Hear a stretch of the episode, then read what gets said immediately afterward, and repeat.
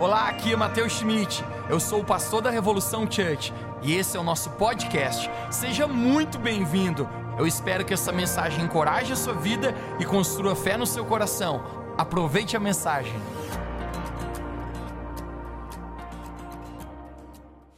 Amém. Vamos lá, gente. Eu quero compartilhar contigo uma palavra hoje que é muito forte. Essa mensagem que eu quero compartilhar, eu já começou a receber aquele ali, né? Começou a dar um chumachaia nele, né? Quero compartilhar contigo uma mensagem muito forte, gente, que eu acredito que nós vamos falar hoje aqui é a razão porque muitos se dão na, bem na vida e também é a razão porque muitos se dão mal na vida. Tenho certeza que todos que estão aqui querem se dar bem, amém? amém? O que eu vou falar hoje aqui é a razão por muitos prolongarem a sua vida aqui na terra e o que eu vou falar aqui hoje também é a razão porque muitos encurtam seus dias também aqui na terra. E apenas creio, gente, que Deus ele separou algo especial para a nossa vida hoje. Você está com seu coração aberto, você pode dizer amém? Quero começar lendo um texto na Bíblia, no livro de Romanos, capítulo 12. Romanos, capítulo 12, no verso 10. Você está com sua Bíblia? Alguém aqui ama a palavra de Deus? Se você tem a sua Bíblia, por favor, abra comigo. Romanos capítulo 12, verso 10. Se você não trouxe, você pode acompanhar conosco aqui no nosso telão. Mas Romanos capítulo 12, verso 10 diz assim: Dediquem-se uns aos outros com amor fraternal, prefiram dar honra. Vou contar até três, você fala as palavras comigo. Um, dois, três. Vamos um pouquinho mais forte. Um, dois, três. Aos outros mais do que a vocês mesmos. Prefiram dar honra aos outros mais do que a vocês mesmos. Essa igreja, Revolução Church, ela é regida por dez valores. A propósito, o reino de Deus, o reino celestial, é um reino de princípios e valores. Quando nós estabelecemos valores dentro da nossa vida, dentro da nossa comunidade, da nossa cultura, isso são pilares que sustentam algo. E dentro dessa igreja, toda pessoa que chega aqui pela primeira vez, a propósito, alguém nos visitando hoje pela primeira vez, hoje à noite aqui, seja bem-vindo, uma honra tê-lo aqui, seja bem-vindo, sintam-se em casa, estamos muito felizes com vocês hoje aqui. Alguém que está perto dessas pessoas, diga seja bem-vindo para essa pessoa. Né? Tem, temos aqui, aqui, mais alguém dá um tchauzinho, alguém vai falar um bem-vindo para ti. Mas o simples fato, gente, que toda pessoa que chega aqui, a gente dá um cartão de presente para ela, você já está provavelmente segurando isso a gente fala a respeito dos dez valores da nossa igreja. O terceiro valor da nossa igreja é nós honramos uns aos outros. Vamos repetir junto bem alto, diga nós honramos uns aos outros. Você vai fazer um, uma volta de 360, agora vai falar nós honramos, olha as pessoas do teu lado, uns aos outros. Esse é um valor da nossa igreja. A palavra honra no dicionário, fui até o dicionário, eu queria escrever uma definição exata para você do que, que significa a palavra honra. E a palavra honra, exatamente no dicionário, significa respeito do tipo que eleva um indivíduo socialmente e determina seu direito de destaque. Honra é um sentimento de dignidade e de boa reputação. Eu gostei dessa última frase. Honrar é, é tratar de maneira diferenciada. Honrar é tratar de maneira diferenciada. Honra. Vejamos, honra é uma cultura. Honra é uma cultura, uma cultura. O que é uma cultura? Cultura é a maneira como nós fazemos as coisas por aqui. Todo lugar, todo ambiente que você vai, existe uma cultura. Não necessariamente a cultura é algo falada, mas a cultura é algo sentida. Quando você chega num lugar, às vezes você sente princípios e valores ali. Talvez ninguém me falou sobre aquilo. Quando você vai num lugar que existe uma cultura de excelência, você chega naquele lugar e está tudo limpo. Automaticamente, sabe o que, você faz? Você começa a cuidar da limpeza daquele lugar também. Mas se você vai num lugar que está tudo sujo, é muito provável que você pegue papel de bala e também jogue no chão. Porque uma cultura, não necessariamente, ela é comunicada com palavras, mas ela comunica alguma coisa numa atmosfera e num âmbito do ambiente. Agora, hoje eu misturei essas duas palavras, cultura, honra, honra, cultura, e eu dei como tema dessa mensagem hoje a cultura da honra. A cultura da honra. Você pode repetir comigo a cultura da honra. Você poderia orar mais uma vez comigo? Põe a mão no seu coração, fecha seus olhos, vamos orar pedindo que Jesus fale com a gente hoje. Pai, nós queremos te agradecer por essa noite tão especial. Eu oro, Pai, que hoje o Senhor possa falar ao coração de cada um de nós aqui.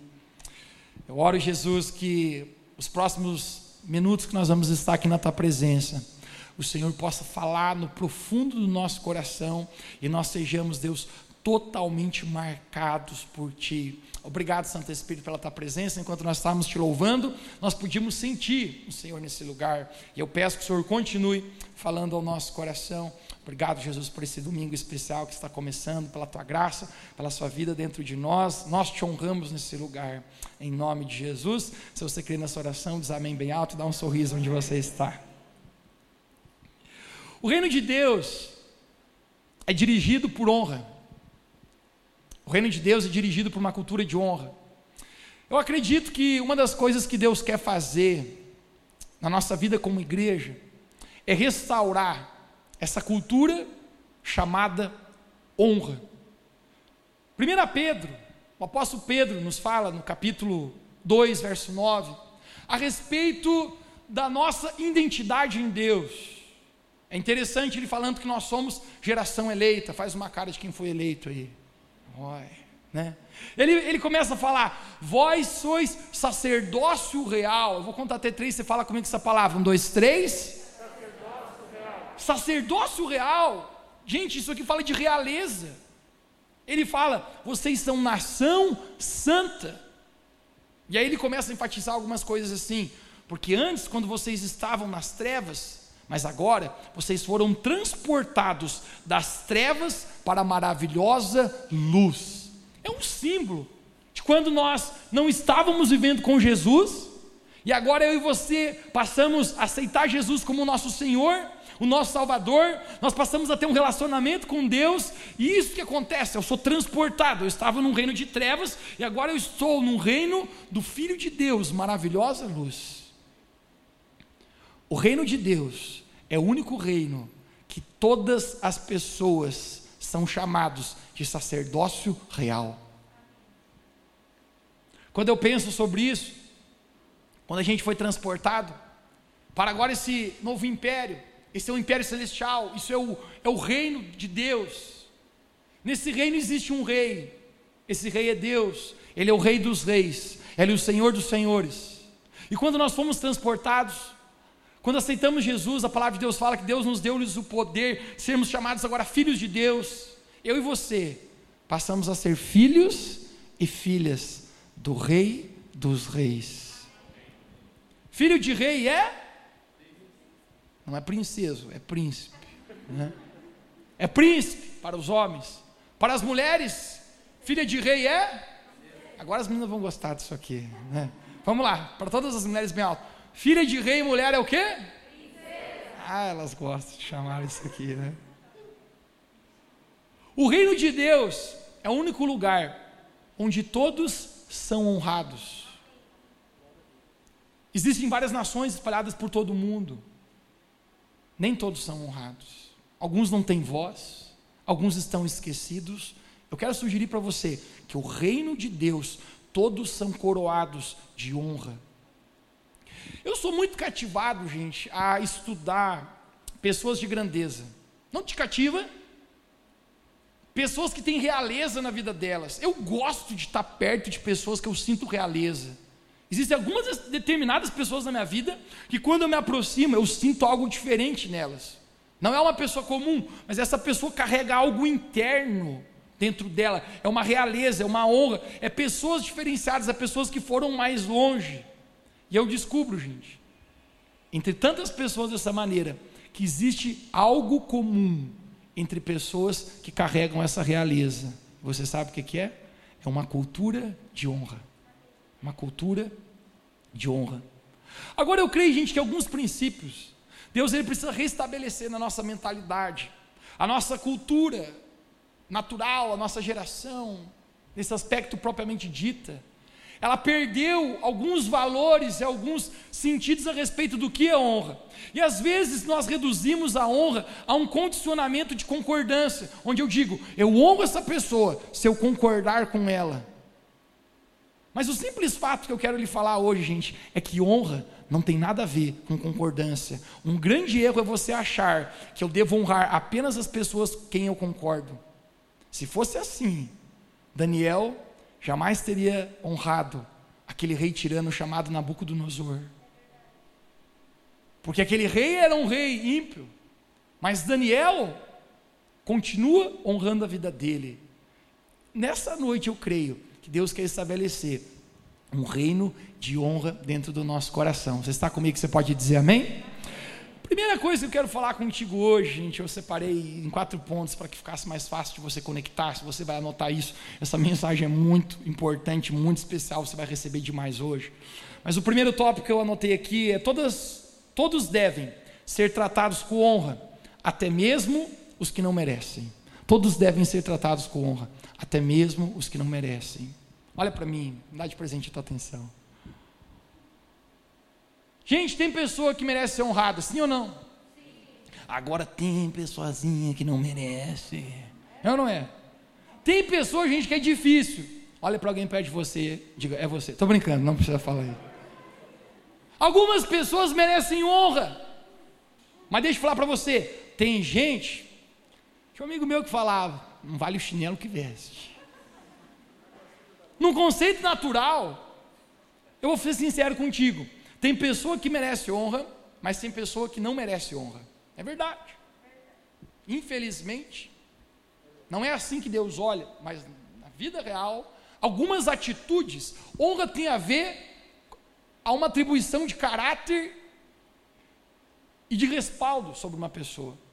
Agora é o reino de Deus, gente. Deus ele quer estabelecer uma cultura onde todos são honrados, até mesmo aqueles que não merecem. Eu quero abrir contigo no livro de Judas, Abra a Bíblia comigo livro de Judas. Esse Judas não é o traidor, não é aquele que traiu Jesus. Esse Judas é bonzinho, não é o cabra safado, né? Esse Judas, Judas capítulo 1, verso 6. Nós vamos ler algo interessante hoje aqui. A gente vê algo muito precioso. Judas capítulo 1, verso 6 diz assim: O mesmo aconteceu com os anjos, que não permaneciam dentro dos limites de autoridade que Deus lhes deu, mas deixaram o lugar que pertenciam Deus guarda-os na escuridão perpetuamente, para o grande dia do julgamento. Uau. Também Sodoma e Gomorra, as cidades vizinhas, se corromperam como ele e se entregaram a perversões carnais. Essas cidades foram destruídas pelo fogo e são um aviso do fogo eterno que há de punir todos os maus. Verso 8. E assim as imaginações de tais indivíduos levaram-nos a desonrarem, desonrarem os seus próprios corpos não reconhecendo nenhuma autoridade e insultando os poderes celestiais. Eu quero que você conecte agora no verso 9, atenção aqui no verso 9. Contudo, nem o arcanjo Miguel, arcanjo é também um anjo, o anjo ou o arcanjo Miguel, quando se opunha a Satanás, dispondo-lhe o corpo, disputando o corpo de Moisés, não se atreveu a amaldiçoá-lo, mas disse: que o Senhor te repreenda. Você pode repetir comigo, Belt, que o Senhor te repreenda. Olha para mim aqui novamente. Para que você entenda isso aqui, a gente precisa voltar bastante lá no Velho Testamento. Quando Moisés, alguém já ouviu falar de Moisés? Moisés é levantado por Deus para libertar a nação de Israel, o povo hebreu do Egito, o povo havia sido escravizado. Deus levanta Moisés e Moisés tira toda aquela nação do Egito, ele livra da, da, da mão de Faraó. Faraó, a propósito, é uma figura do próprio Satanás no Velho Testamento. Mas quando ele chega até o deserto, a Bíblia fala que eles estavam em direção da terra prometida. Deus é um Deus de promessas, quem pode dizer amém? Deus havia prometido uma terra que emana leite e mel, uma terra que daria aos filhos de Israel. E nesse, nessa jornada, no meio do deserto, em um momento, eu imagino que estava muito quente, o sol a pino, propósito, hoje esquentou em Lages, coisa boa, né? Verãozinho em Lages, hein? Só Jesus para nos dar, em junho. Mas o simples fato que quando eles estão caminhando no deserto, gente começa a dar sede neles. Coisa ruim é, é sede, é ou não é? Imagina aquele solão, eles caminhando no, no deserto. E eles começam a questionar Moisés: se Moisés, a gente vai morrer de sede, a gente não bebe de água faz um dia. E Moisés fala: gente, Deus vai prover água. Eles estão caminhando, até o momento que Deus fala, Moisés fala com Deus e fala: Deus, eu preciso da água para o povo beber. E Deus fala: Você vai chegar naquela rocha, você vai falar com ela, e vai sair água dela, e todo o povo vai beber. Gente, que incrível isso, é, não é? Imagina você ali, no Salto Caveiros, sai água, rocha. Hã? Todos eles estão caminhando, e quando Moisés para na frente da rocha, a Bíblia fala que Moisés fala para a rocha: Rocha, saia água de ti. Sabe o que acontece? Nada. Interessante que muitas vezes Deus não responde a nossa oração no exato momento que a gente gostaria que respondesse. Mas Deus sempre responde. Agora, o simples fato que quando Moisés fala com a rocha e não acontece nada, Moisés pega o seu cajado, que é um símbolo da autoridade que Deus deu na vida dele, e Moisés fere a rocha uma vez, e não sai água. Moisés pega aquele cajado, novamente a sua autoridade, ele bate na rocha, mais uma vez. E a segunda vez que ele bate, começa a sair água. O povo começou a ovacionar Moisés e diz: sobe a hashtag no Twitter, Moisés é o cara. O cara é bom, já viu? Sai água da rocha. Moisés dá um sorriso. Eu fico imaginando tirando uma selfie, sendo água aqui, ó. Celebrando, o povo feliz, tomando água. Até que de repente Deus chama Moisés para uma conversa tete a tete, chama de canto Moisés, Deus fala: Moisés, o que, que você fez? Eu falei que você falasse com a rocha e sairia água. Por que, que você bateu na rocha? Não apenas uma vez, mas duas vezes. Sabe o que Deus fala para Moisés? Por que você me desobedeceu? Você vai ver a terra prometida, mas não vai entrar mais nela. Não, não está de brincadeira, Deus. O povo bebeu que nem louco, estava tudo feliz, deu certo. Sucesso aos olhos de Deus não é resultados. Sucesso aos olhos de Deus é fidelidade e obediência. Deus fala para Moisés uma sentença duríssima, gente. Ele fala: Você vai ver a terra prometida que eu prometi, mas porque você desobedeceu, tu vê, mas não entra mais. Na nossa vida, gente, muitas das promessas de Deus, que eu creio que Deus tem para nós, quem quer alcançar as promessas de Deus? Estão condicionadas à minha e à sua obediência ao Senhor. Mas o foco nosso, sabe onde é? Quando Moisés vê a terra prometida, Deus havia sentenciado que ele iria morrer. E ele morre. Pensa em algo que Deus cumpre a sua palavra. Quando Moisés morre, Satanás, ele tem uma ideia. Ele pensa assim: esse povo gosta do tal do Moisés. A propósito, Moisés é um grande líder. Moisés é um líder de tal maneira que ele tem audácia de uma vez profetizar assim: um dia será levantado um profeta semelhante a mim, falando do próprio Jesus Cristo. Quem acha que esse cara tem moral, gente, falando que Jesus seria parecido com ele. E o fato é que Deus não repreende. Porque Moisés era um homem que falava face a face com Deus. Mas quando Moisés, Satanás tem essa ideia, sabe o que eu vou fazer? Moisés morreu. Eu vou lá pegar o corpo dele e eu vou manter o corpo dele. Sabe o que eu imagino que Satanás está tentando fazer? eu vou fazer que ao corpo de Moisés ficar ali, o povo de Hebreu, o povo de Israel, ainda irá adorar Moisés em vez de adorar Deus. Prestarão mais honra a Moisés do que honra a Deus. Moisés se tornará um ídolo. Se tem uma coisa que não funciona com Deus, é dividir o nosso coração com ninguém. A idolatria do nosso coração é algo que Deus não negocia. E quando Deus vê a estratégia do capitão, ele fala para Miguel: contar até três, você fala comigo, Miguel. Um, dois, três. Miguel, Miguel o arcanjo Miguel, é um anjo. Ele é responsável por anjo de guerra. Quando a gente vê um contexto de batalha espiritual, a propósito, eu e você estamos numa batalha espiritual. Nós não vemos com nossos olhos. Efésios capítulo 6 fala: porque a nossa luta não é contra carne ou sangue, mas é contra principados e potestades nas regiões celestiais. Existe uma luta espiritual que nós travamos. O inimigo quer o nosso coração. Ou você acha que tudo que acontece na sua casa, problemas, coisas, é apenas algo natural? Querido, existe uma, um mundo espiritual por trás do mundo natural que é muito mais real do que às vezes você pensa. Agora, sabe o que acontece? Deus fala, Miguel, desce lá e pega o corpício. de Moisés e sobe aqui para cima. Não deixa com Satanás. Miguel, quem tem juízo obedece. Sim, Senhor Deus. Ele desce lá, fico imaginando, ele olha, pô, chifrudão, e diz: dá aqui o corpete para mim. Você vai encarar. Agora, o simples fato que no verso 9 nós acabamos de ver Judas falando uma coisa assim. A Bíblia fala que o próprio Miguel, disputando o corpo com Satanás, não se atreveu a amaldiçoá-lo, mas ele diz: O Senhor te repreenda. Miguel não pronuncia palavra de julgamento contra o próprio Satanás, mesmo sabendo quem Satanás era, mesmo sabendo quem Satanás fez. Ele diz: O Senhor te repreenda. Qual é o foco em questão aqui? Miguel, até mesmo quando ele vai lidar com o próprio diabo, ele lida com honra. Aqui é o meu ponto. No reino de Deus, eu não deixo de honrar alguém porque essa pessoa não merece, mas eu honro porque esta é a minha natureza como filho de Deus. Até mesmo com o capitão. O arcanjo Miguel, ele vai lidar com honra. Ele não pronuncia a palavra de julgamento, mas ele fala: O Senhor te repreenda. Porque quando a honra está dentro da minha vida, não importa se a pessoa que está à minha frente não merece honra, eu vou honrá-la. A realeza que envolve a minha vida, por ser filho do Deus Rei, me impede de tratar as pessoas sem honra, quer elas mereçam, quer elas não mereçam. Agora, Jeremias capítulo 31, verso 33, nos fala algo poderoso, onde Deus fala: eu vou tirar as tábuas da lei e vou colocar e vou escrever no coração. Quando Jeremias, profeta, profetiza isso, as tábuas da lei, novamente ele está falando a respeito de Moisés.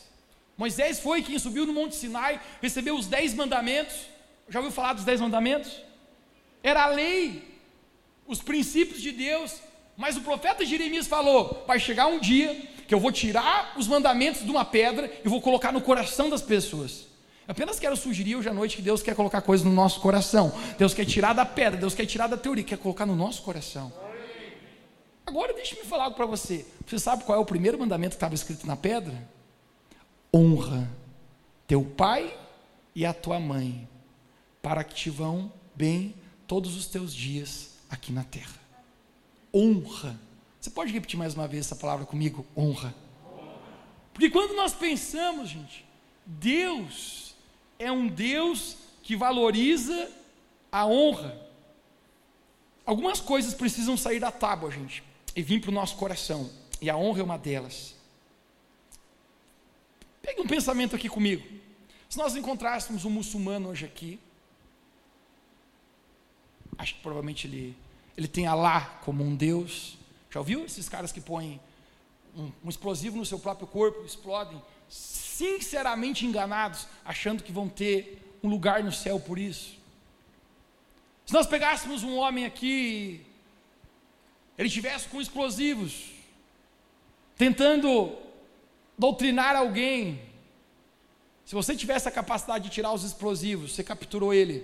A pergunta é que eu falei para ti: posteriormente isso, você mataria ele? Não. Agora a pergunta: você sabia que se você fosse pego em alguns países muçulmanos evangelizando, falando a respeito de Jesus para as pessoas, eles pegariam você e te matariam? A pergunta é: se esse cara me mataria, por que eu também não deveria matar ele? Já parou para pensar sobre isso? E a razão é sabe por quê? Nós não tratamos eles com honra porque eles merecem, mas nós tratamos com honra porque é isso que está presente na nossa vida. Quando eu tenho honra dentro de mim, não tem a ver com que aquela pessoa merece ou não merece, não tem a ver com a atitude errada que aquela pessoa teve comigo, mas é apenas tratarei as pessoas com honra, porque isso faz parte da minha realeza como filho do Rei Deus.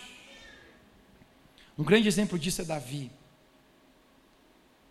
Davi, sem dúvida, foi o maior rei que a nação de Israel já teve. Salomão foi o rei mais próximo seu filho, mas não temos dúvida que Davi é o maior rei. A própria palavra refere-se a Jesus como filho de Davi. Porém, Davi ele passa por um grande teste a respeito de honra. Davi, ele sucede um outro rei chamado Saul. Vou contar até três, você diz bem alto com Saul. Um, dois, três. Saul começa bem. Saul foi ungido por Deus exatamente da maneira que Davi foi. Saul foi um homem de Deus. Isso que eu descubro, gente, que começar bem às vezes não é difícil, mas terminar bem nem sempre é fácil. Tem muitas pessoas que começam bem a sua jornada na fé, na honra, nos princípios, nos valores do Senhor. Mas mais importante para Deus do que você começar algo bem é você terminar algo bem. Saul começa bem e ele não vai bem. A Bíblia fala que ele desapontou o Senhor a ponto que Deus o rejeitou. Olha que palavra terrível, gente. Deus o rejeitou. Deus levanta Davi, Deus unge Davi através do profeta Samuel. Davi será o próximo rei da nação. Saul sabe disso. E ele fala: Ninguém vai tomar o meu lugar. A Bíblia fala, gente, que Davi, ele tem que sair fugido da nação de Israel, porque Saul botou a cabeça dele a prêmio. Saul queria matar ele. Saul começa a perseguir. Agora eu quero que você imagine agora. Imagine agora você ficar sabendo que existe alguém que quer te matar e esse alguém não é uma pessoa normal, simplesmente é o rei da nação. Qual a tua chance de viver, cara? Você sai fugido para os índios, para o Cerrito. Cerrito, ninguém te acha, estou brincando. Você sai fugido, mas olha o problema: você deixa toda a sua família, você deixa a sua vida, a sua casa, você deixa tudo que significa amor para você. Você consegue mensurar o tamanho do preço que esse homem vai pagar para tentar se manter vivo? Existe um pensamento que Davi, por 12 anos, 12 anos, ele vive forasteiro, fugindo de Saul. Quem acha que 12 anos é tempo, gente? Mas existe um episódio que me chama a atenção. Davi estava dormindo numa caverna, junto com seus homens. Davi levanta um exército, e quando ele vai sair dessa caverna, acontece algo inusitado. Alguns diriam para Davi: Você é um homem de sorte. Porque quando Davi está saindo, adivinha quem ele encontra dormindo na entrada da caverna? O rei Saul, aquele homem com qual ele estava fugindo. Eu fico imaginando nesse momento Davi pensando: encontrei o cabra safado acabou com a minha vida. Já viu pessoas falando isso? Essa pessoa destruiu minha vida. Literalmente, Saul tinha destruído a vida do rei Davi. A grande oportunidade de ele pegar aquela espada e terminar com todos os seus problemas. Se você pudesse acabar com todos os seus problemas, hoje você faria? Todos os problemas de Davi se chamavam Saul a oportunidade que ele tem de acabar com todos os seus problemas, e literalmente é isso: é ele pegar a espada e cortar a sua cabeça. Vamos ser sinceros comigo, gente: seria justo não seria? Este homem quer matá-lo. Algum diria: olho por olho, dente por dente. O que se faz é o que se paga. Saul quer me matar, eu vou matar ele aqui, mais do que justo. Eu não queria matá-lo, pelo contrário, Davi fez apenas bem para Saul, e mesmo assim ele está sendo perseguido. Agora olha o ponto em questão. A Bíblia fala que Saul, perdão, Davi, ele pega a sua espada, ele corta apenas um pedacinho da roupa, apenas um pedacinho do manto de Saul. Eu fico imaginando ele dar um pedala Robinho, acorda aí. Eu podia ter te matado aqui.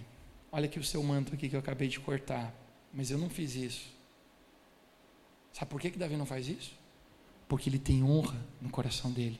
Ele sabe, sendo bom ou mal, ele é uma autoridade que foi levantado por Deus.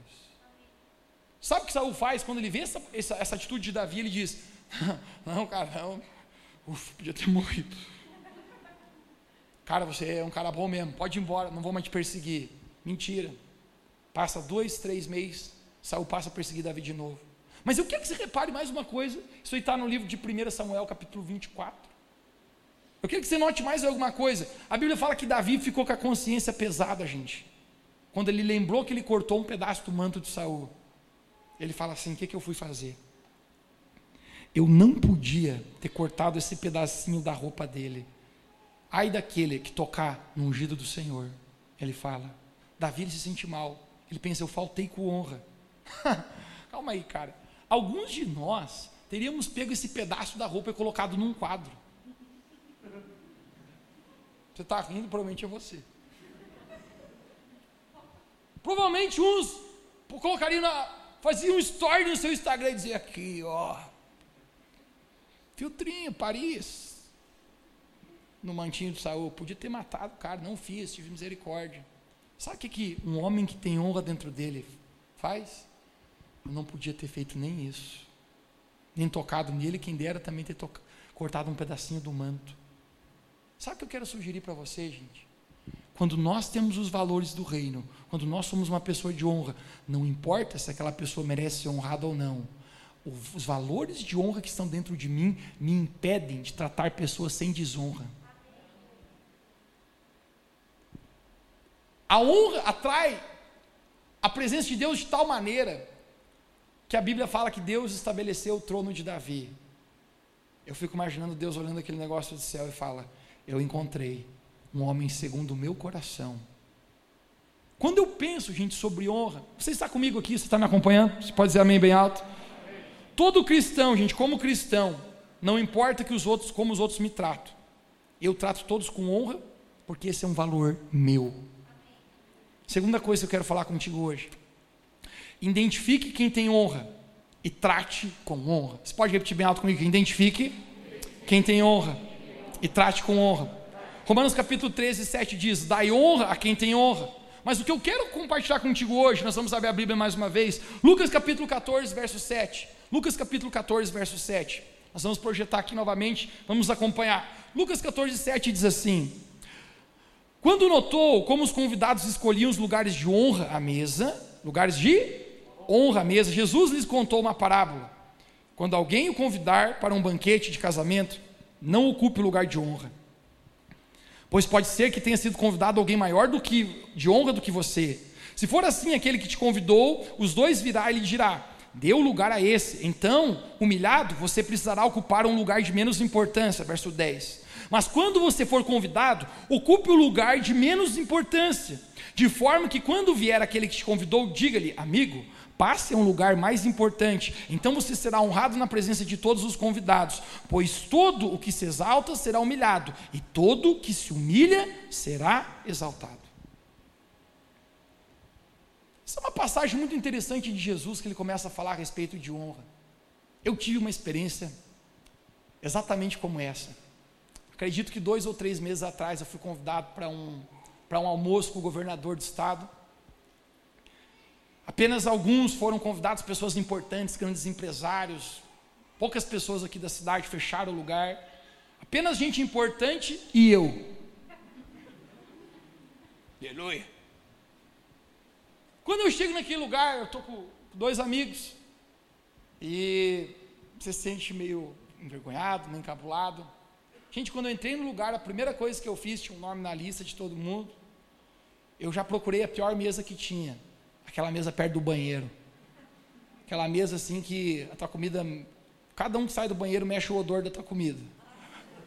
Não, mas gosto esquisito, ah, não, é o cheiro. Eu já sinto no pior lugar. Porque eu sei, rapaz, sei lá o que vai acontecer aqui, né? Tem muita gente importante. Deixa eu sentar num lugar pequeno.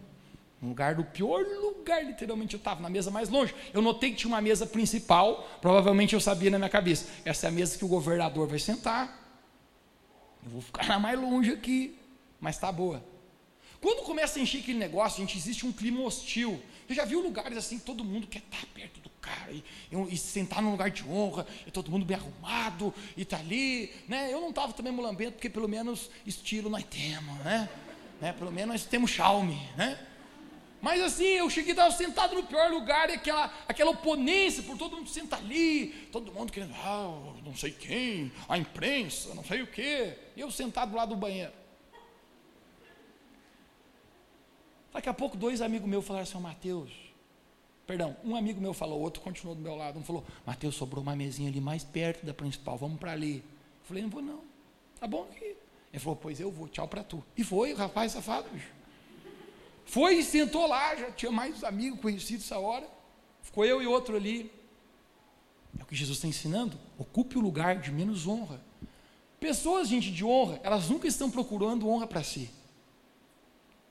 Quando eu estou sentado ali, tá todo mundo, governador, pessoal. Daqui a pouco tem uma mulher para mim e fala assim: Você que é o Matheus Schmidt? Eu falei: Não fiz nada, não, não, não roubei, né? Estou bem quietinho, né? É o senhor? Eu falei: Sim. Eu falei: Vão me tirar daqui. Não tem espaço mais. Já estava no pior medo, agora vou embora.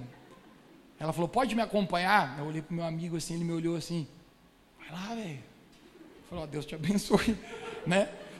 Não te esqueci de ti, vamos ver o que vai acontecer. Pode. Fui acompanhando, gente, fui, fui acompanhando aquela mulher, ela é uma recepcionista do lugar.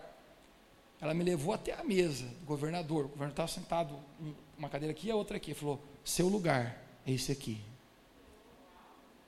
Eu falei assim: Jesus é bom mesmo. Aleluia. Chama Jesus. Sabe qual é o simples fato, querido? Jesus está ensinando a respeito de um lugar no nosso coração onde nós não estamos prezando por honra. Agora eu quero te ensinar algo poderoso aqui também nesse lugar. O reino de Deus não é uma mesa redonda. Uma mesa redonda é um lugar onde todas as pessoas têm a mesma importância. Mas deixe-me falar algo para você que talvez possa parecer contraditório para ti. Mas o, me, o reino de Deus é uma mesa retangular. Onde existem, o próprio Jesus fala, lugares de honra diferente no meio da mesa. No reino de Deus todos são amados de maneira igual. Mas deixa eu falar para você, nem todos são honrados da mesma maneira. Porque honra tem a ver com merecimento. Agora, quando a gente pensa sobre isso, Timóteo é enfático dizer que os presbíteros, ou seja, os líderes na casa de Deus, são dignos de dupla honra. Olha a expressão que ele usa: dupla honra. Agora, algo que eu preciso fazer na minha vida, gente, é identificar as pessoas que estão perto de mim que eu preciso tratar com honra. Muitos se perdem e não tratam com honra quem deveriam honrar. No meu escritório, gente, vou falar para você. Se você já foi na Revo House, você entrou no meu escritório, você vai ver uma mesa retangular. Existe uma cadeira, minha cadeira é diferente. Está sentada na ponta da mesa. Quando eu reúno com líderes de departamento, outras pessoas, todos estão ao redor, eu estou sentado na ponta da mesa. Tem duas pessoas que na minha vida, gente, eu, eu tenho uma revelação de Deus, que Deus colocou como uma figura de autoridade, onde eu devo muita honra. Uma é meu pai, meu pastor, outra uma pessoa que me conhece desde criança, e os últimos meses Deus aproximou e tem sido um pai espiritual na minha vida também, que é o pastor Fred Barros. Quando o pastor Fred estava aqui a última vez, antes de rolar aquele coronavírus. Quem estava aqui quando o pastor Fred veio? Você lembra? Eu levei ele até a Revo House, a gente entrou no escritório, no meu escritório para sentar. Quando eu chego ali, eu falo, pastor Fred, por favor, sente naquela cadeira ali. Essa cadeira que eu sinto, sento normalmente. Mas eu entendo que você tem mais honra do que eu. Você precisa sentar naquele lugar. Ele senta ali e eu estou sentado na outra. Sabe por quê, gente? Porque na minha vida eu preciso identificar a quem eu devo honra. Honra é demonstrada em pequenas coisas. Às vezes, até muitas vezes, em quem vai na frente do carro. Honra é demonstrada, gente, em poucas coisas. Agora deixa eu falar algo para ti. Tem pessoas, gente, que não sabem honrar o chefe, que não sabem honrar o pastor, que não honra o líder, não honra o pai, não honra a mãe, e acha que Deus abençoará a sua vida. Deixa eu falar algo para ti, querido, porque eu creio que Deus quer restaurar a honra no nosso coração. Tem pessoas que têm dificuldade de honrar pai e mãe, se você é jovem e vive na casa dos seus pais. É muito provável que você não concorde com muitas ideias e pensamentos dele. Mas lembra que eu falei para ti: honra não tem a ver com concordância, honra tem a ver com o coração. Já dizia Chorão capítulo 3, verso 2. Um homem que não respeita o pai não respeita ninguém.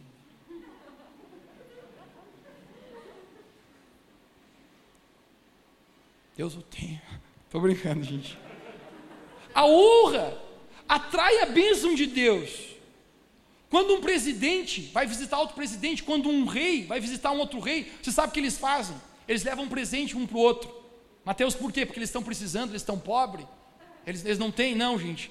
porque eles querem comunicar apenas uma coisa que se chama honra. Algum dia atrás um rapaz falou, me ligou e falou: Mateus, eu preciso conversar contigo. Eu agendei com ele.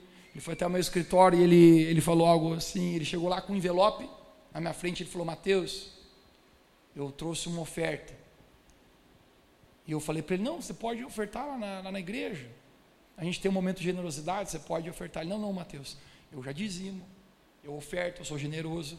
Essa oferta aqui, eu quero entregar diretamente para você, porque é para você. É uma oferta de honra para a sua vida. Eu entendo quem são as pessoas que eu devo honrar. Isso é para você. Eu, eu, eu fiquei constrangido com aquilo, cara. Eu falei para ele: você me dá a oportunidade de ofertar esse dinheiro na igreja? Literalmente Deus já tem me abençoado e eu nem sei quanto que eu tenho. Eu até brinquei com ele, cara, se tiver um cheque de um milhão, me avisa que Deus não vou ofertar. Estou brincando. Mas eu falei, eu nem sei quanto é, mas eu posso ofertar. Ele falou, se você pegar isso, você faz o que tu quiser depois. Mas isso aqui é algo para honrar a sua vida. Quando eu identifico pessoas que eu devo honrar, eu estou atraindo a própria bênção de Deus sobre a minha própria vida. Se eu falhar em honrar as pessoas que eu deveria honrar, eu estarei falhando em honrar o próprio Deus. É, é natural. Esses tempos atrás eu mandei uma mensagem para o pastor Fred. E eu falei, pastor, eu só quero pedir o número da tua conta. Ele falou, por quê? Eu falei, não te interessa. Pessoas que estão me abençoando, o mínimo que eu posso fazer, cara, é honrá-las. Agora que eu estou falando para você, não é literalmente que você pegue seu dinheiro, venha dar para uma figura espiritual para mim, para ninguém. Mas o que eu estou falando para você é que se você falhar em identificar as pessoas que você precisa honrar e não honrá-las, você estará falhando com o princípio do reino de Deus que não trará bênção sobre a sua vida. Agora, muitos, gente, se perdem nesse processo de honrar.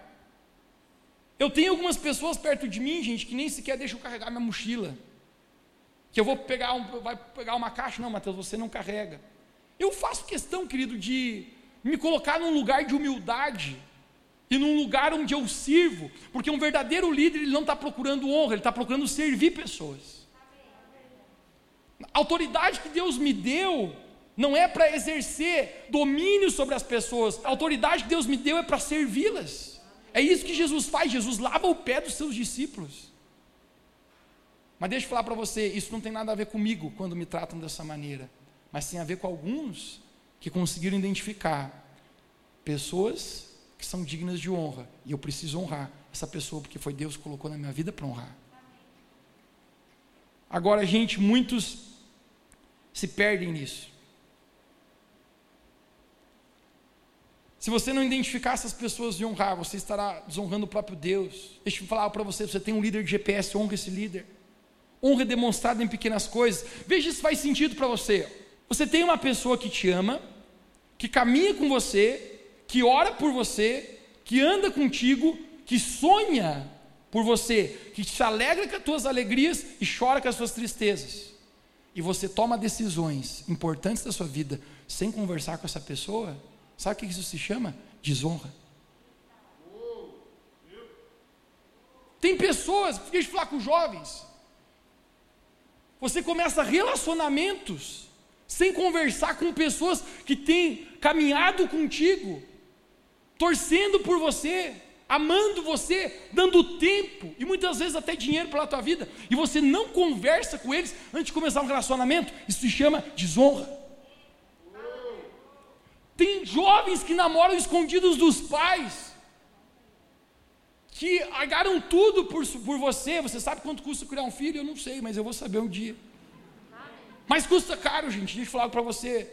Quem é pai sabe aqui, no meio da madrugada você perturba o sono dele, chorando, cagando a noite inteira. Custa caro. E você tem a audácia de tomar decisões importantes, começar relacionamentos sem quiser, sem sequer pedir permissão para os seus pais. Sabe o que isso chama? Desonra. Tem pessoas que deixaram organizações, tem pessoas que deixaram igrejas, tem pessoas que deixaram empregos sem honrar. Deixa eu falar para você, querido. Você trabalhava num lugar e você não vai mais trabalhar naquele lugar, abre uma porta nova para ti. O mínimo que você pode chegar lá é chamar o teu patrão e dizer: Ó, eu quero te agradecer pela oportunidade que você me abriu, pela oportunidade de ter crescido, aprendido contigo. Que Deus abençoe a sua vida. Querido, tem pessoas que não se dão o mínimo de fazer isso quando não houve o conselho em dizer, cara, você podia abrir um processo com esse teu chefe, você ganhar um dinheiro, sempre dá certo, o juiz sempre dá causa trabalhista para o empregado.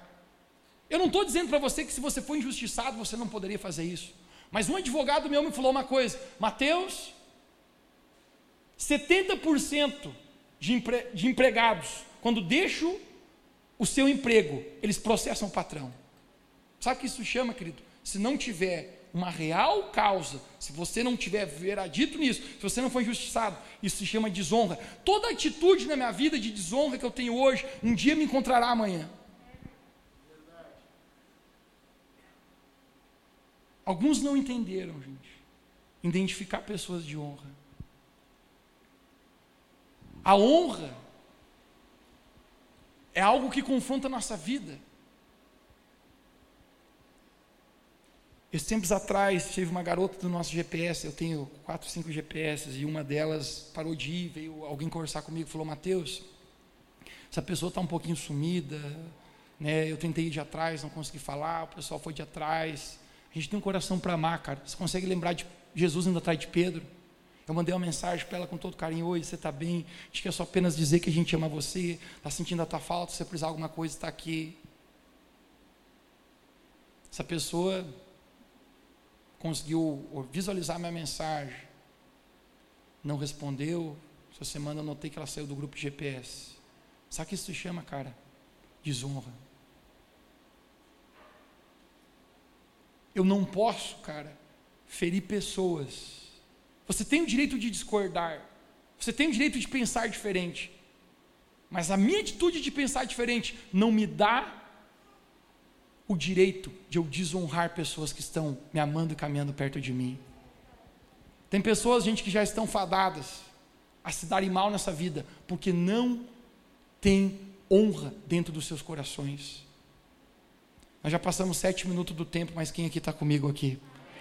Vamos embora hoje, hoje junto, gente, aqui. Não literalmente agora. Vamos, vamos continuar aqui. Você está comigo? O culto da noite vai ser um pouco mais demorado hoje, porque isso aqui, gente, vai, vai pegar fogo dentro de nós aqui. Você está animado? Diz um amém bem alto aí, me anima aqui nessa noite para pregar para ti. Quando eu honro, atrai a presença de Deus sobre a minha vida.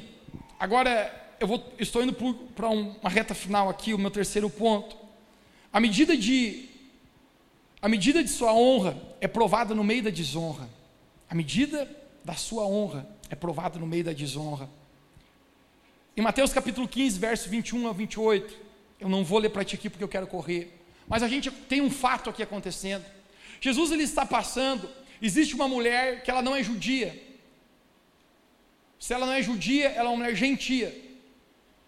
E parece que a filha dela está terrivelmente enferma, a ponto que vai morrer, pegou coronavírus, vai morrer. Não tem respirador, sei lá o que acontece. Nem cloroquina.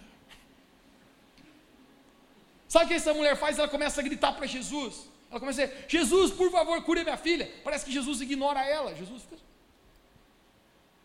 Jesus, por favor, cure minha filha. Ela está doente, ela vai morrer. Jesus parece que olha para ela, vira a cara e continua. Há um ponto que os discípulos de Jesus falam: Jesus, pelo amor de Deus, a mina está gritando e não dá mais nos ouvidos aqui, Jesus faz alguma coisa. Ou tu cura a filha dela, ou manda ela para aquele lugar. Mas faz alguma coisa, a gente não aguenta mais ouvir a voz dela. A gente falar para você, você acha que Jesus não havia notado a presença dela? É claro que Jesus notou. Primeiro, porque Jesus nota todas as coisas. Segundo, quem aqui não conseguiria notar uma mulher gritando? Você que é casado, você nota, tua mulher enlouquecida contigo. É impossível não notar uma mulher enlouquecida. Jesus faz de conta que não está notando. Até o momento que ela fala, cure minha filha. Olha a resposta de Jesus. Não é certo tirar a comida dos filhos para dar para os cachorros. Pô. É louco, Jesus. Que não, não é, não é você que está respondendo isso, Jesus. Jesus desonra essa mulher. Por quê? Eu vou conectar contigo onde nós vamos chegar aqui hoje. Jesus trata ela totalmente sem honra. Por quê? Porque Jesus não tem honra? Não. Jesus tem muita honra. Sabe qual é a resposta dessa mulher? Ela diz assim: é verdade. Quando Jesus fala isso, obviamente Jesus estava tentando expressar algo. A Bíblia fala que Jesus veio primeiro para os da casa de Israel, para os judeus, depois a salvação seria estendida aos gentios. Jesus fala, não é certo tirar dos, dos filhos para dar para os cães, mas é uma sentença pesada. Mas sabe o que essa mulher responde? Ela fala: É verdade, Jesus. Mas até mesmo os cachorrinhos comem das migalhas que caem da mesa dos seus donos. Gente, quando Jesus ouve isso, sabe o que Jesus fala? Jesus para e fala assim: Tamanha a sua fé. Você pode ir para sua casa, minha filha, que tua outra filha, tua filha, já está curada. O meu ponto nessa noite, sabe qual é? É que mesmo aquela mulher sendo desonrada, ela responde com honra. Mesmo essa mulher estando debaixo de uma sentença dura, ela responde ainda com honra para Jesus.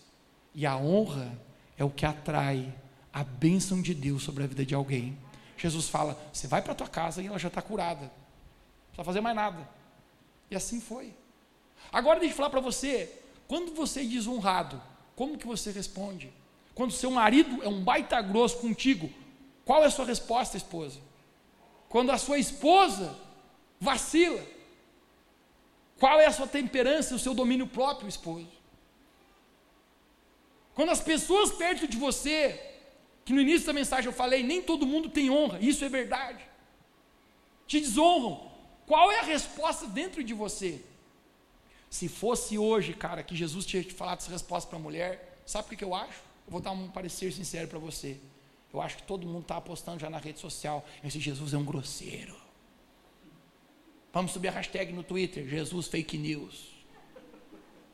Se Jesus fosse Deus, ele não poderia falar dessa maneira. Jesus não poderia falar dessa maneira com desonra.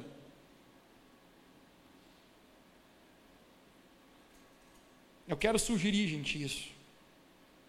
A gente precisa aprender a honrar. Não tem problema você discordar de coisas.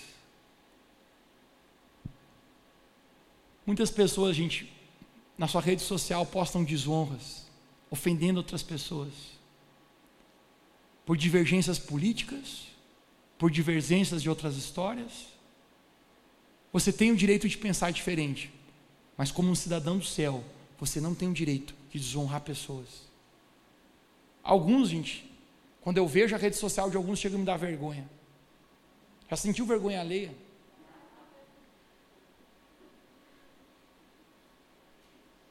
Eu não concordo com muita coisa. Eu não estou dizendo que você não tem que lutar por ideais. A gente não luta por pessoas, a gente luta por princípios. Eu oro por toda autoridade, cara. Eu orava até pelo Lula. Eu oro por qualquer pessoa, mesmo divergindo de opiniões. Agora eu não tenho direito de desonrar autoridades que foram estabelecidas por Deus. E a palavra de Deus fala no livro de Romanos que toda autoridade foi estabelecida por Deus.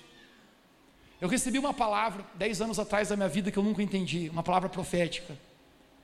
Um amigo meu de Recife, ele falou: Mateus, eu não sei porquê, mas Deus está me mostrando que você vai ser um grande influenciador na política. Eu falei: rapaz, nem Grêmio Estudantil me meti na minha vida.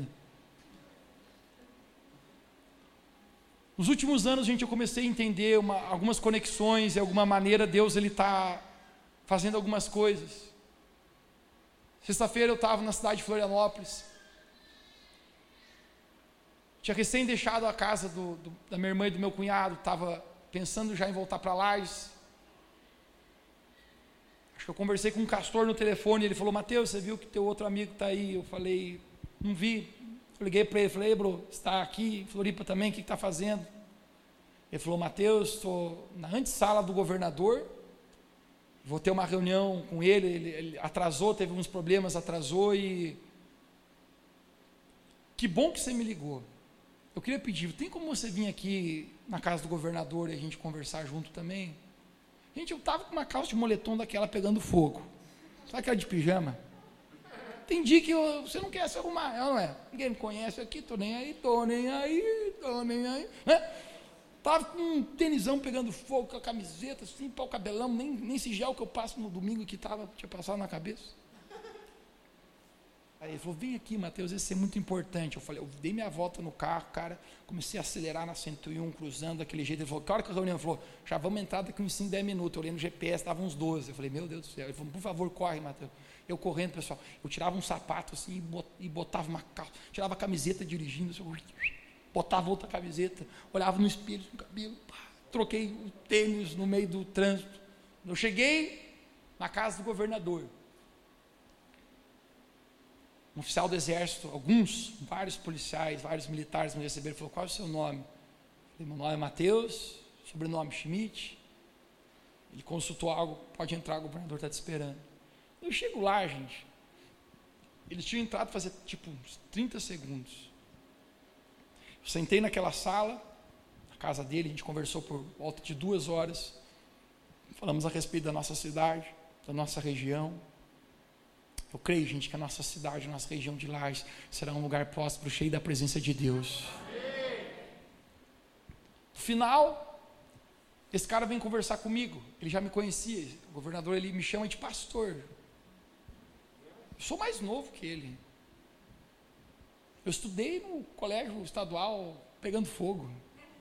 Eu era da turma do reforço. Eu escrevi casa com Z. Mas perceba que um homem desse, lembre pessoal, toda pessoa que está numa posição de, de, autoridade, ela tem uma realeza dentro dela, ele consegue ainda me honrar. E ele falou: Mateus, eu estou enfrentando uma guerra, existem vários desafios, esteja orando por mim. Eu falei: com certeza. Mas calma aí que eu vou orar por ti agora mesmo. Falei para o resto da moçada, vaza tudo daí. O pessoal olhou, vaza. O pessoal vazou, ficou só eu e ele na sala. Eu falei: enquanto você for um homem justo, correto, honesto, de equidade e justiça, Deus estará lutando por você. Abra suas mãos. Não tem coronavírus, deixa eu botar a mão em ti. Eu vou orar abençoar a sua vida. Sabe o que eu quero sugerir para você, querido? Eu preciso reconhecer figuras de autoridade, mesmo que eu discorde da vida delas. Mateus, o governador, é bom, é ruim? Eu não sei. Mateus, ele é o cara honesto ou não? Falam coisas. O meu papel, querido, não é julgar pessoas. O meu papel é ser luz, levar Jesus e abençoar aqueles que Deus estabeleceu como autoridade, honrar a vida deles. O meu papel não é ser o juiz.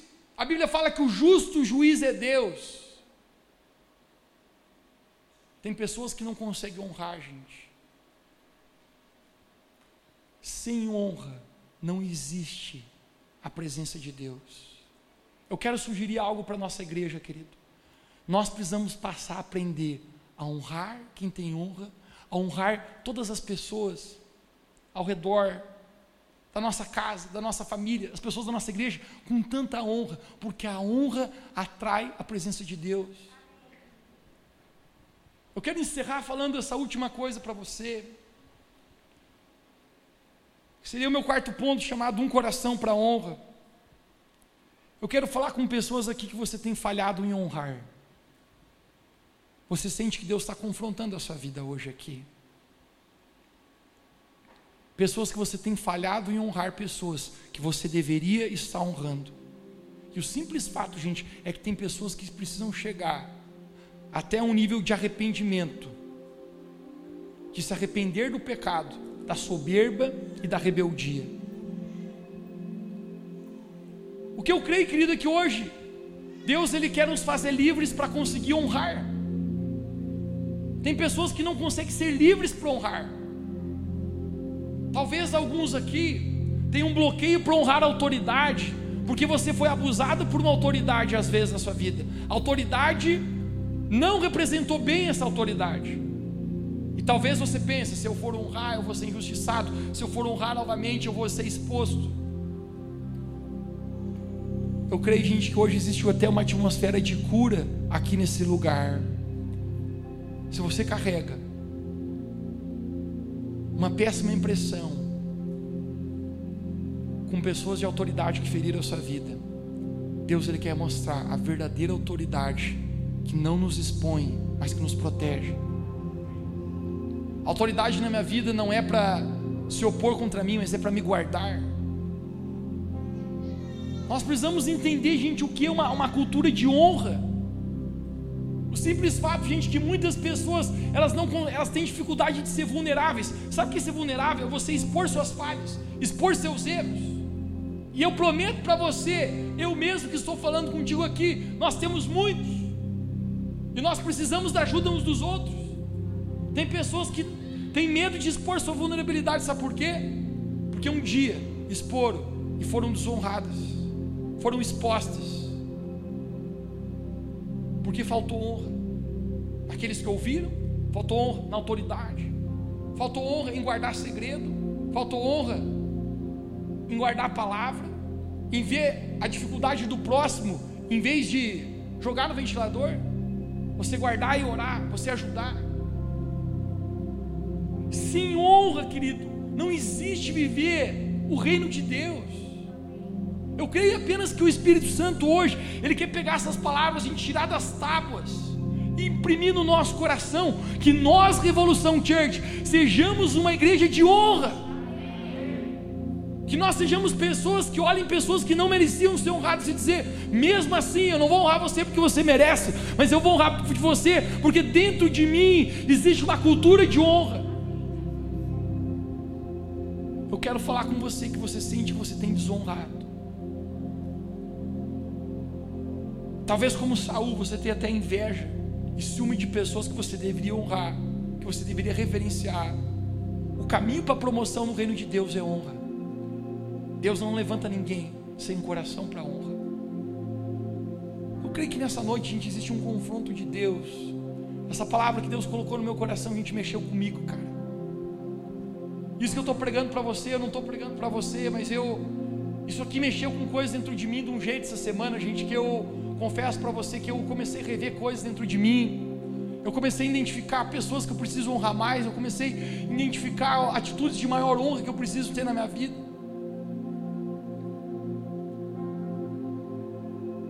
A gente já falou com muita gente, cara. Tem autoridade espiritual, talvez, que você precisa pedir perdão. Tem pessoas que você vai ter que sair daqui essa semana, cara, e procurar dizer: me perdoe. Eu te desonrei, eu tenho falhado com a honra contigo quero encerrar contando essa última história para ti. É anormal, a gente não termina o culto tão demorado assim, mas hoje, cara, a gente tem um momento aqui. Você consegue entender isso? Hoje existe algo que o Espírito Santo está falando no nosso coração, gente. Isso aqui vai mudar para sempre a vida de todo mundo que está aqui, cara. Isso vai atrair a bênção de Deus na sua vida como você nunca sentiu antes. Recordo uma, uma quando eu era adolescente, eu, eu tive uma desavença com meu pai, uma figura de autoridade, uma figura que eu devo honrar. Na maturidade da nossa vida, às vezes a gente desonra quem não deveria. Sobra erros para todo lado. Como pais, você acha que seus pais serão perfeitos? Se espera maior maturidade de pais do que filhos, mas não se espera perfeição de pais. Mateus, a figura paterna Semana passada a gente falou sobre paternidade. Não foi um, uma boa figura de autoridade na minha vida. Nabucodonosor também não foi para Daniel e Daniel conseguiu honrá-lo. Algumas vezes na minha vida eu falhei em honrar. Deus tem, cara, falado poderosamente na minha vida essa semana sobre isso. Mas eu recordo esse episódio, eu machuquei meu coração também, eu era adolescente. Deus falou comigo, Mateus. Talvez você já ouviu essa história, mas eu, Deus falou: Sabe o que eu quero que você faça? Você vá lá, compre uma medalha para o seu pai. Escreva o melhor pai do mundo e dê uma medalha. Medalha tem a ver com honra. Eu nunca tinha conseguido pensar essa história dessa maneira. Essa semana Deus me abriu os olhos assim. Escrevi uma carta para meu pai pedindo perdão, dizendo que eu queria crescer em honra na minha vida. Deixa embaixo do travesseiro dele aquela medalha. Sabe o que eu quero falar para ti, gente? A gente não pode viver essa vida sem estar livre para honrar as pessoas que a gente precisa honrar. a gente não pode continuar sem ter a cultura de honra dentro de nós. Se você se sente preso para honrar, cara, você não consegue fazer isso. Eu creio que hoje Deus ele quer estabelecer a cultura de honra dentro do seu coração. Essa palavra é de Deus para todas as nossas vidas. Tu recebe ela, você pode dizer amém? Fica de pé comigo, nós vamos orar. Eu gostaria de pedir algo, querido. Eu gostaria que literalmente todos fechassem os olhos aqui. Ninguém fique com os olhos abertos, porque eu quero fazer algo aqui antes de a gente encerrar. No final da conta, a gente só passou por 25 minutos do tempo. Isso vai adiantar 25 anos na tua vida. Todos com os olhos fechados. Eu quero fazer um convite, gente, ousado. Que eu mesmo levantei a minha mão para Deus essa semana, quando Deus falava isso no meu coração.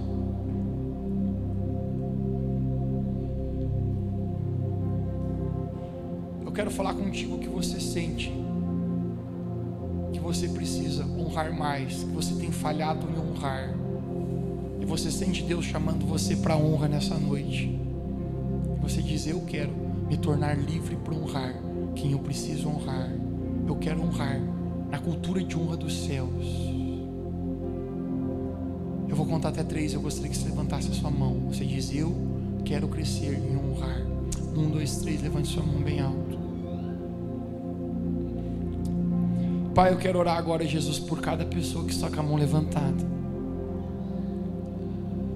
Pai, eu oro que o Senhor estabeleça uma cultura de honra, Pai, não nas tábuas da lei, mas escreva isso no nosso coração.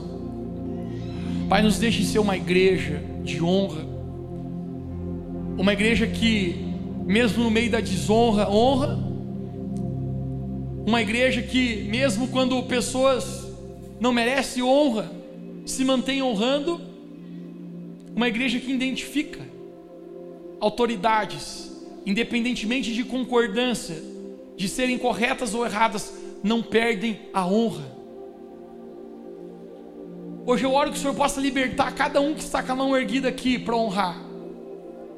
Liberte em nosso espírito agora, Deus, cada um de nós para honrar, para honrarmos uns aos outros. Eu te peço, Pai, perdão por todas as vezes que nós desonramos, por todas as vezes que nós não agimos debaixo da cultura de honra debaixo do sacerdócio real que o Senhor colocou sobre a nossa vida. Hoje eu peço, Santo Espírito, escreva isso no nosso coração. Você crê nisso, você pode dizer amém onde você está.